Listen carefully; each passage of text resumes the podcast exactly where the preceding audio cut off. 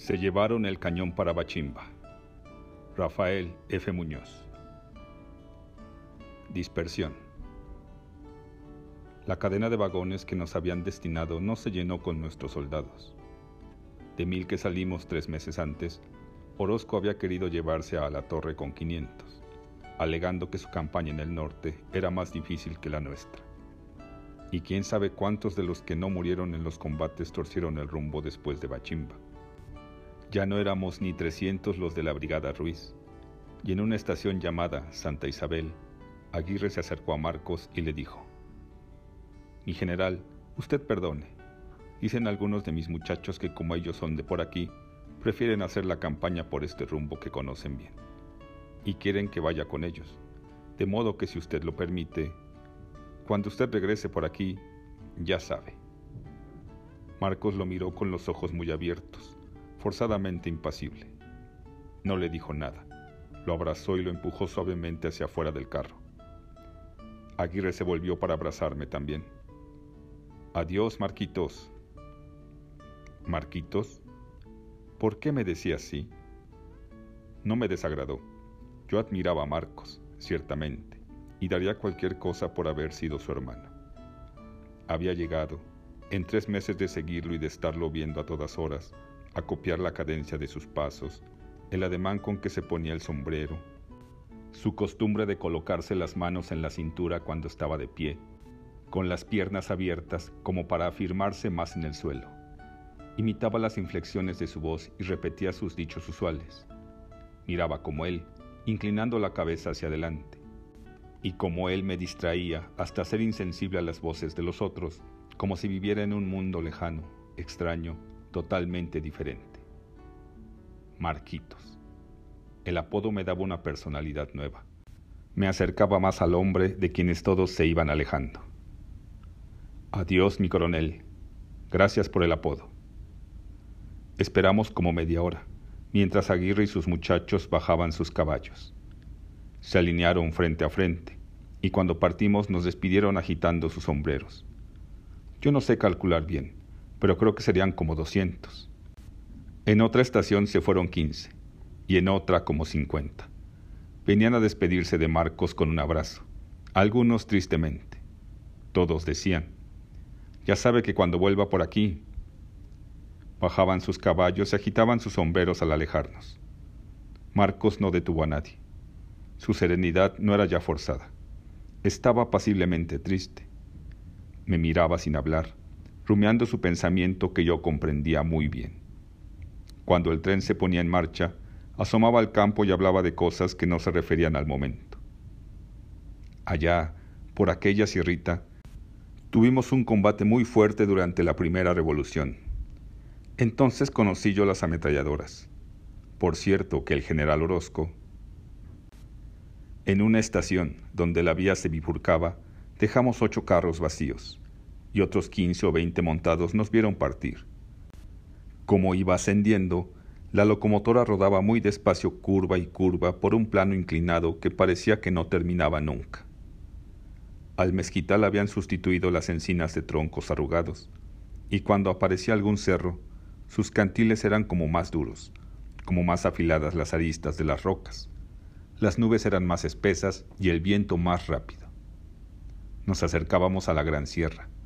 Atravesamos un ancho río de aguas turbias y en una meseta, entre zacatón gris-verde, vimos de lejos una manada de caballos que echaron a correr espantados por la voz metálica de la locomotora. Al anochecer, cuando llegamos a un pueblo formado solamente por pardas casas de adobe, Marcos decidió que descansáramos ahí. Éramos nada más que diecisiete. Unas viejecitas vestidas de negro nos dieron chocolate batido con agua y pusieron en el suelo de una pieza dos colchones para Marcos y para mí. Yo conozco muy bien este rumbo, platiqué, consciente de que Marcos apenas me oía. Cuando yo era niño, me traían todos los años, en los meses en que la escuela daba vacaciones, a un rancho llamado San José. Ahí montaba a caballo y por las tardes, cuando llegaba el ganado y los mozos ordeñaban las vacas, yo bebía la leche espumosa en grandes jarros tibios. Por el rancho pasaban los indios tarahumaras que bajaban de sus sierras semidesnudos rumbo a Chihuahua. y los que volvían con un rojo pañuelo anudado en la cabeza y un blanco taparrabo. Aprendí a hablarles como ellos hablan y a tratarlos bien, porque son muy tímidos. Si vamos para la sierra, verás cómo sé preguntarles si tienen gallinas para comer y dónde está el río, y si hay venado que matar. Ya verás, Marcos, cuando estemos en la sierra. Yo quería decirle que no lo iba a abandonar como Aguirre y como tantos otros de los oficiales, a quienes él dio sombreros encargados a Estados Unidos, a quienes nos vistió y nos mandó a hacer mitazas con Francisco Tallabas, yo era el único que seguía a su lado, y de los demás que permanecían en el grupo, no sabíamos ni los nombres. Eran soldados en los que yo nunca me había fijado siquiera. Yo consideraba una traición que aquellos se hubieran separado de Marcos, aun cuando todos le ofrecieron. Ya sabe usted que cuando vuelva por aquí, los consideraba como gente despreciable, incapaz de dar la vida para salvar a un amigo en peligro. Esa noche soñé que todos los que se habían quedado atrás venían galopando para alcanzarnos y que los recibíamos agitando los sombreros, porque confiábamos en que no volverían a separarse nunca. Pero a la mañana siguiente ya no éramos sino Marcos, yo y tres soldados. Los demás habían ensillado durante la noche y se habían ido a sus ranchos. Entonces Marcos llamó a los ferrocarrileros y les dijo, Nada más quiero que me lleven en la máquina hasta donde acaba la vía. Yo iré solo, sin caballo, y ustedes podrán regresar inmediatamente a ponerse a las órdenes del gobierno. Muy bien, general, contestó el maquinista. Podemos salir cuando usted guste. Marcos sacó de su bolsillo un poco de dinero y comenzó a distribuirlo entre los últimos tres soldados. Yo monté en la locomotora mientras un garrotero la separaba del resto del tren y cuando el general subió, estaba yo sentado sobre la leña, con la carabina acostada en las piernas. ¡Vámonos! Montañas. La máquina, libertada de aquellos vagones pesados que se hacían a su cola para que los arrastrara, partió alegre y rápida, zumbona como una granada que quisiera perforar la trinchera de montañas que nos cerraba el paso. Comenzaba la Sierra Madre un mar de rocas inmovilizadas en picos inaccesibles y precipicios que parecían no tener fondo. En las cumbres, los pinos de troncos más gruesos que nuestra locomotora extendían el cono verde de su ramaje y se dejaban balancear por el viento.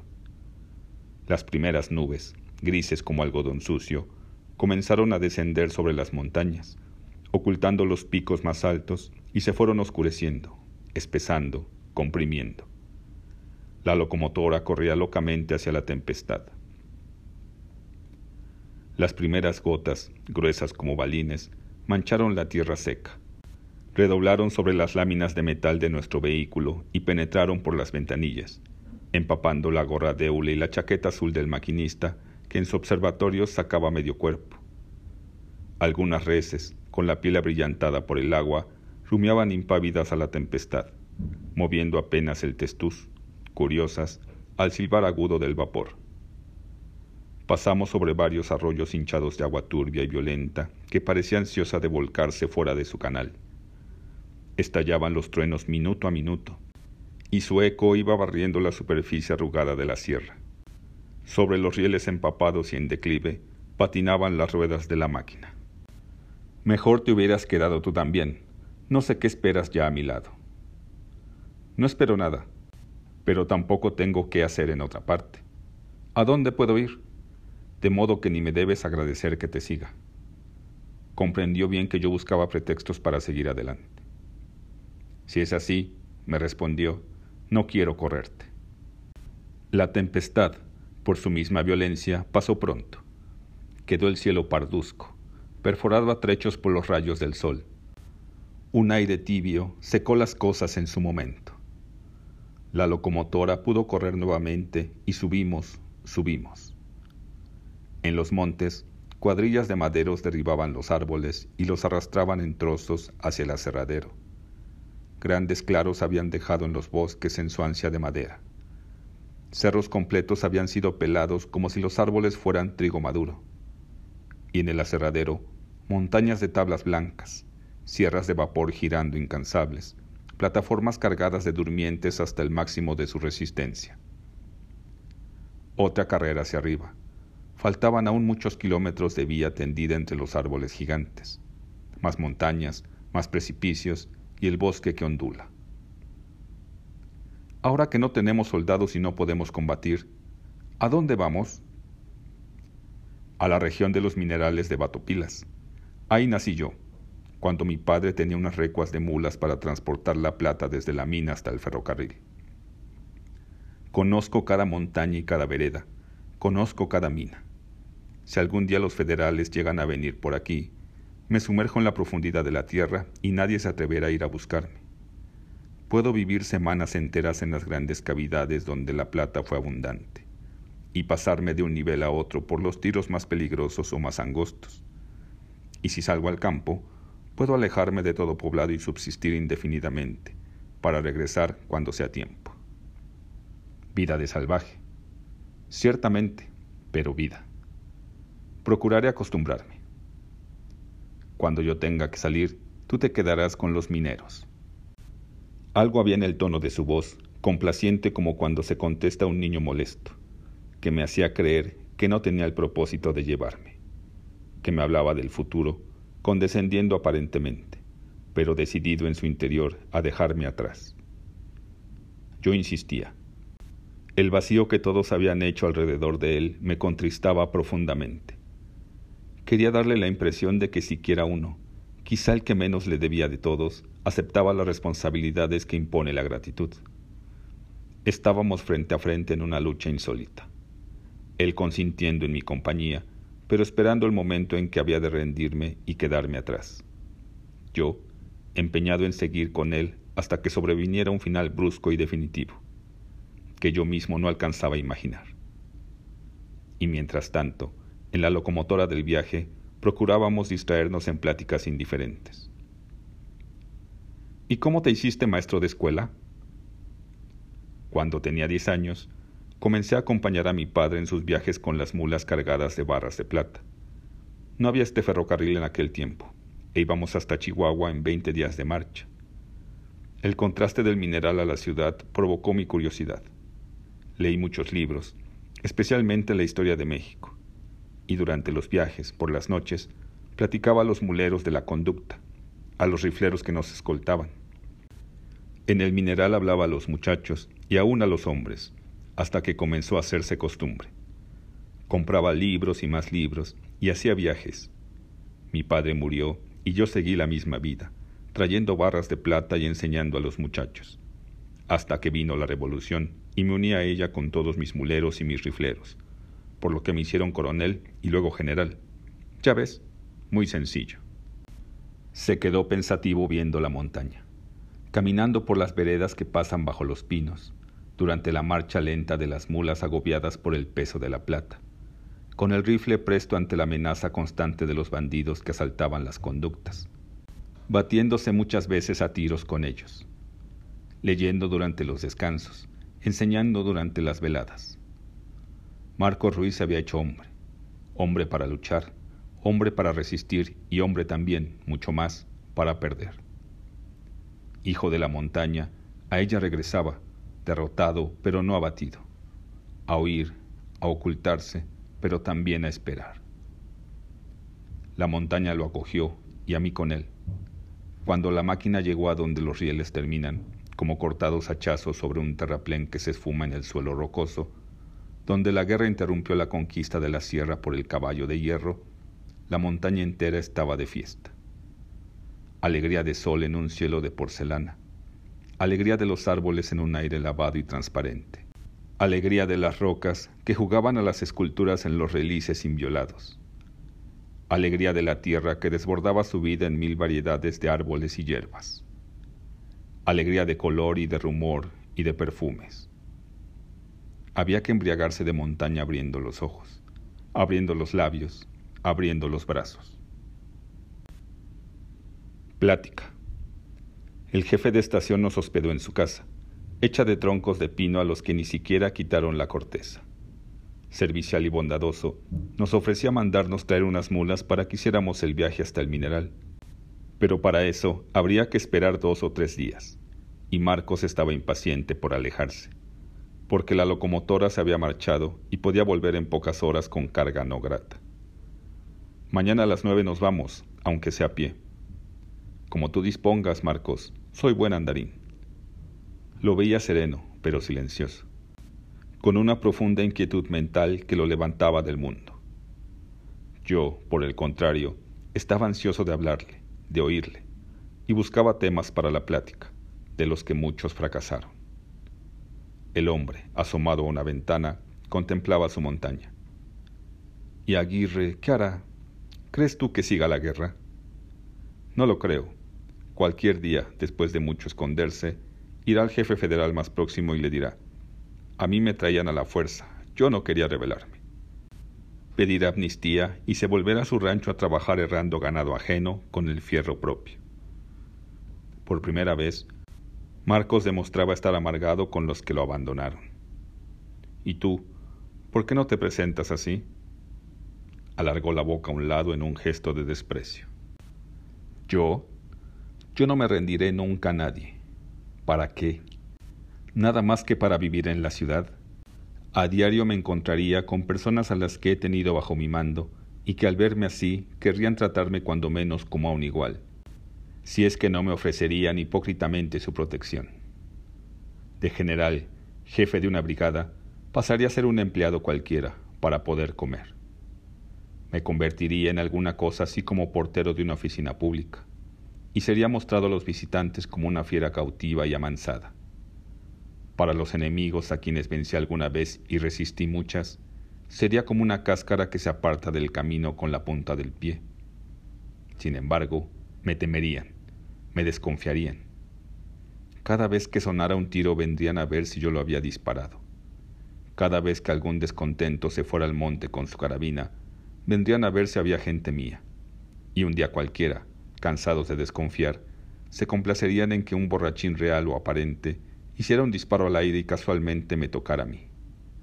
Y los periódicos dirán, durante una borrachera, un general orosquista Peor todavía es irse al extranjero, a dar lástima. Dirán, ese que se muere de hambre es un general que no supo morirse en su última batalla. Y como todos los emigrados, hablaría mal de mi país en tierra extraña, viviendo siempre alimentado con la ilusión de otra guerra civil. Por eso prefiero la protección de la montaña, arisca y silenciosa, como yo. Ya no tengo nada que hacer. Los colorados hemos fracasado otros tendrán que venir, los que son más jóvenes que yo y de más edad que tú. Quizá también a ti te toque actuar algún día. Tienes modo de instruirte y serás abogado, o ingeniero, o cosa así.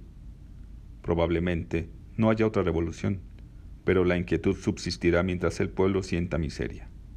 Entonces, recuerda estas luchas y estas derrotas y estas huidas. Recuerda a los que cayeron en los campos de batalla combatiendo por el bienestar de los demás, y a los que no quisieron seguir la lucha y se apartaron, y a los que no quisimos rendirnos y nos sucedió lo que nos haya sucedido. Recuerda la sed en el desierto, la lumbre en los matorrales, el cañoneo, los cadáveres que cuelgan de los postes. No mires la guerra como una belleza, sino como un horror. Es el último extremo el recurso que queda ante el fracaso de todos los otros es la desesperación. Aunque el pueblo siempre la comienza, su enemigo es siempre quien la provoca. Cuando puedas hablar, habla, y di que no por temor, sino por afecto, por justicia, hay que sacar al pueblo de la miseria. Si todos están callados, grita. Si todos gritan, únete al coro, que no sobrará ni una voz, que no se perderá una palabra, como no se pierde una sola gota del agua que llueve sobre los sembrados. Ayuda, ayuda siempre, donde quiera que estés, alto o bajo, poderoso o débil, rico o pobre, ilustrado o ignorante. Siempre podrás hacer alguna cosa en favor de los que se mueren de hambre. Hablaba frente a la ventana abierta, su voz lenta, uniforme, voz de maestro, goteaba como lágrimas sobre mi corazón y después salía hacia la montaña a mezclarse con el canto eterno de los bosques. Final. Partió solo, no supe ni a qué hora.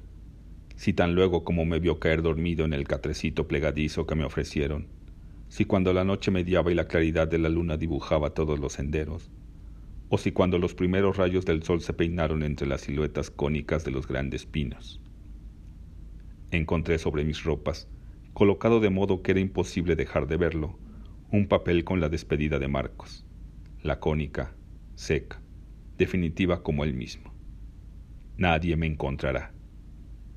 Era al mismo tiempo una indicación para que no intentara seguirle y un aviso tranquilizador. Pero, ¿qué debía yo hacer? No estaría él esperando al final de la primera jornada del camino para ver si era yo capaz de seguirlo, o si, con un poco de conformidad y otro poco de regocijo, lo dejaba partir. Regresar de donde estaba o regresar de cualquier otra parte. Si no llegaba a encontrarlo, era lo mismo para mí. Decidí, pues, emprender la marcha a pie por el camino al mineral de Batopilas. Era una vereda tan angosta como una espada separando las hierbas y pasando junto a los árboles. En trechos se abrían grandes claros donde los madereros habían dejado solamente los troncos rebanados en horizontal a medio metro del suelo, y algunas charcas con fangos en el centro y secas orillas salitrosas. En la selva, a veces, se veía el esqueleto de un pino incendiado por el rayo. En noche de tempestad había sido una tea tan ardiente que la lluvia no la pudo apagar. De su grueso tronco resinoso partían las llamaradas como caballos encabritados que se irguieran en dos patas. Iluminó la montaña y llevó el pavor al pecho tímido de los indios. Ahora es un tizón apagado que los leñadores desprecian. Tiene la montaña también grandes calvas de rocas, cubiertas con un polvo tan delgado que ahí ni la hierba puede medrar. Caminaba despacio, curioso, me pasaba los minutos observando el perfil de los cerros, buscando parecidos de las rocas con cosas móviles. Así encontré frailes, encapuchados, mujeres desnudas, perros husmeando o corriendo. Me detenía al pie de los árboles más gruesos.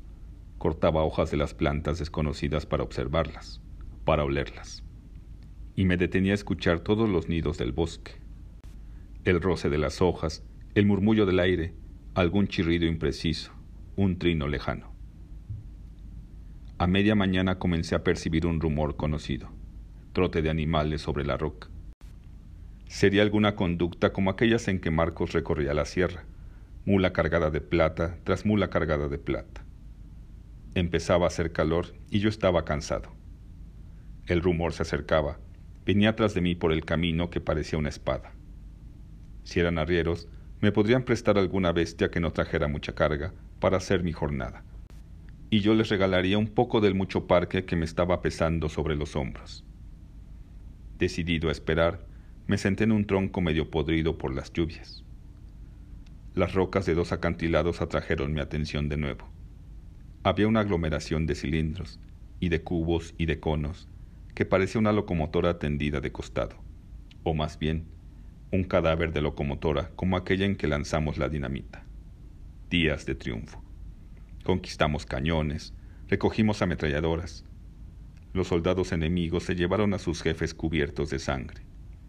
Mil y pico de hombres tenía la brigada Ruiz, y yo era un muchacho torpe que ni siquiera sabía fusilar. Los arrieros se iban acercando. Después, aquellos días de espera en los mismos cerros de rellano, y el cañoneo que borraba todas las veredas. La retirada, la destrucción, otra espera, otro cañoneo. ¿Quién vive? Como veinte jinetes estaban frente a mí. Algunos me apuntaban con sus carabinas. Todos venían uniformados de un azul plomizo y cubrían sus cabezas con unos gorros como campanas. Los federales. La sorpresa me dejó inmóvil. Alto ahí. Quieto. Un jinete que tenía franjas doradas en el cuello levantó la mano. La mano piadosa, pensé. ¿Es usted Abasolo? Yo soy. Deje caer el rifle. Ni cuenta me había dado que lo tenía en las manos, horizontal, amenazante, listo para el disparo, con el índice tembloroso rascando el gatillo. Lo dejé caer. Quítese la pistola. Abrí la hebilla y dejé caer también el cinturón. Luego los soldados bajaron sus armas y se acercaron. El oficial llegó hasta donde yo estaba. Era un muchacho, apenas mayor que yo. Unos cuantos pelos le tiznaban el labio superior y la quijada. Contraía las comisuras de los labios para atrás y enronquecía la voz queriendo darse importancia. Me di cuenta de que era algo así como el abasolo del otro lado. No le tuve miedo. Sonreí. ¿Dónde está Marcos Ruiz? Contesté con dos ademanes un ¿quién sabe? con los hombros y un por ahí, con el brazo extendido señalando toda la sierra. Sonrió también. Amigo, me dijo, tengo órdenes de remitirlo a usted a Chihuahua.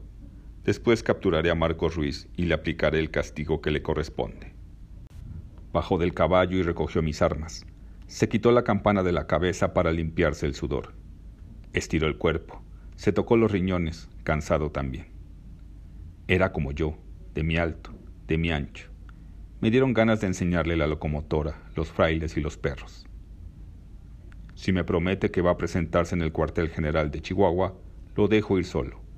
En caso contrario, irá usted custodiado por dos soldados. Prefiero ir solo, prometo presentarme. Sacó una carterita y escribió en una hoja. La arrancó, me la entregó, montó de nuevo, se puso una mano en la cintura, levantó la otra y gritó, Adelante. Y se fue, seguido por sus soldados, que pasaron frente a mí uno por uno, y a poco rato se perdieron entre los troncos del pinar. El papel decía, pasa a la ciudad de Chihuahua a presentarse en el cuartel general el exorosquista Álvaro Basolo, que se ha rendido, el capitán segundo del séptimo regimiento de caballería. ¿Yo me he rendido? ¿Cuándo? Me sorprendieron veinte individuos, me amagaron con sus armas, me obligaron a dejar caer mi rifle y mi pistola y no me dispararon porque no les dio la gana. Eso no es rendirse. Rendirse hubiera sido ir a buscar al capitancito aquel de la cara tiznada por unos cuantos pelos, o a cualquier otro, y decirle, ya no quiero seguir en esto, aquí están mis armas. Tuve ganas de correr tras los federales para pedirle al jefe que cambiara la redacción del pasaporte, pero ya no se oía ni el rumor de las pezuñas sobre la roca. Rendido, yo, que como Marcos no hubiera querido rendirme nunca nadie. Me ardían los ojos con ganas de llorar. Me toqué la frente seca y las mejillas enjutas. Rendido. Sentí una vergüenza pesada que me encorvó los hombros, que me hundió el pecho. Cubierto de polvo, cansado, hambriento, perdido en la montaña, desarmado. Sentía el corazón muerto, el cuerpo vacío, próximo a desplomarse. Eché a andar, lento y pesado, como si llevara cadenas en el espíritu. De pronto, entre dos troncos de árboles asomaron las olas cambiantes de un maizal. Era una parcela pequeña, abierta en un clarito de la montaña. Las matas frescas, de un verde suave, iban a rozar los troncos de los primeros pinos del bosque. Un maizal. Así deben haber sido los de Salaices, donde Aniceto veía volar las brujas montadas en las escobas.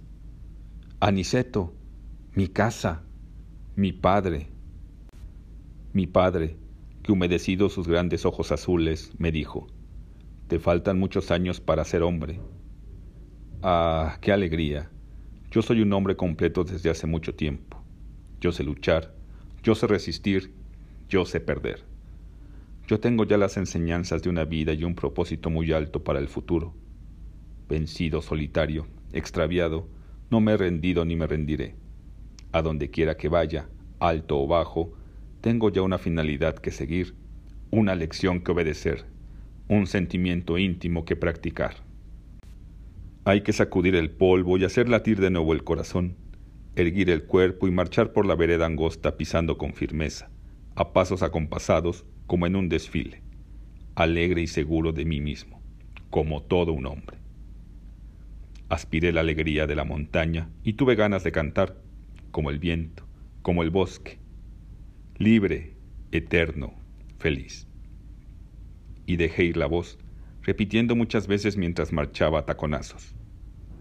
Lunes y martes y miércoles tres, jueves y viernes y sábado seis. Lunes y martes y miércoles tres, jueves y viernes y sábado seis.